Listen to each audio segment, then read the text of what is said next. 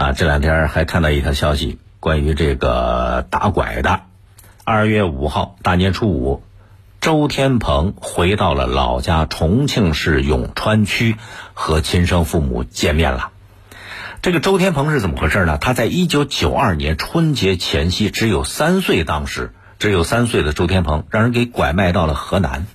去年下半年，这周天鹏开始发布寻亲视频，寻找自己的亲生父母。重庆警方关注了这孩子的视频之后呢，通过 DNA 加急检验比对，近期终于找到了周天鹏他的亲生父母。儿童拐卖这种事儿其实不罕见，虽然周天鹏已经寻亲成功了，可是现实生活当中。还有一些被拐的儿童很难再跟原生家庭重聚，所以打拐还要走向深入。人口买卖这个问题不能小觑，要凝聚多方力量，从多个社会方面加以整治。啊，首先法律层面，法律法规，立法部门要进一步完善法律法规。我在节目里边说过，很多网友也非常支持买卖同罪。从源头上遏制买方的需求，人口买方卖方这双方的行为其实是它是一样恶劣的，都对被拐儿童，都对这个孩子的原生家庭造成了很大的伤害，同时对社会治安、对社会秩序产生了极大的威胁。所以，法律法规层面要加强对买方的惩治力度，提高买方的违法成本，让很多人不敢。不能收买被拐的妇女儿童，所以从需求方就是源头遏制人口买卖的重要途径。另外还有一个从权力监管层面来看，加强权力监督，这是个非常重要的问题。包括周天鹏在内的不少被拐儿童，他到被拐的这个买方的家里边之后，能够顺利的落户，这反映出一个很严重的问题：公职人员的失职渎职。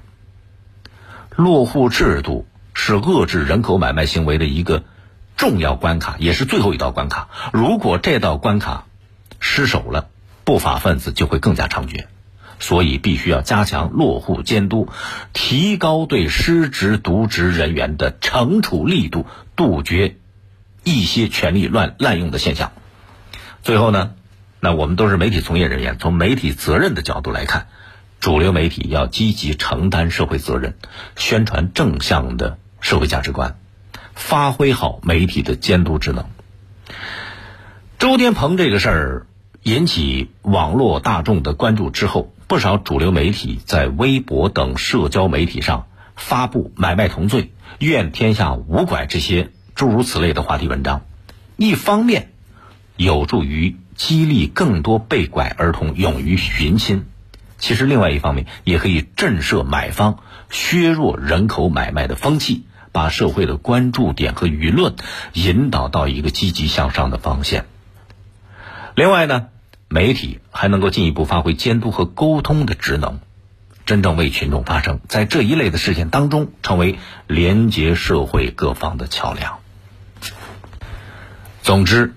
拐卖妇女儿童这种严重的违法犯罪行为，罪大恶极呀！它让无数家庭支离破碎，所以还给社会这个社会治安以稳定，还给社会秩序以安宁。危害严重的犯罪行为，必须要从严从重惩处，完善法律法规，加强权力监督，加强宣传引导。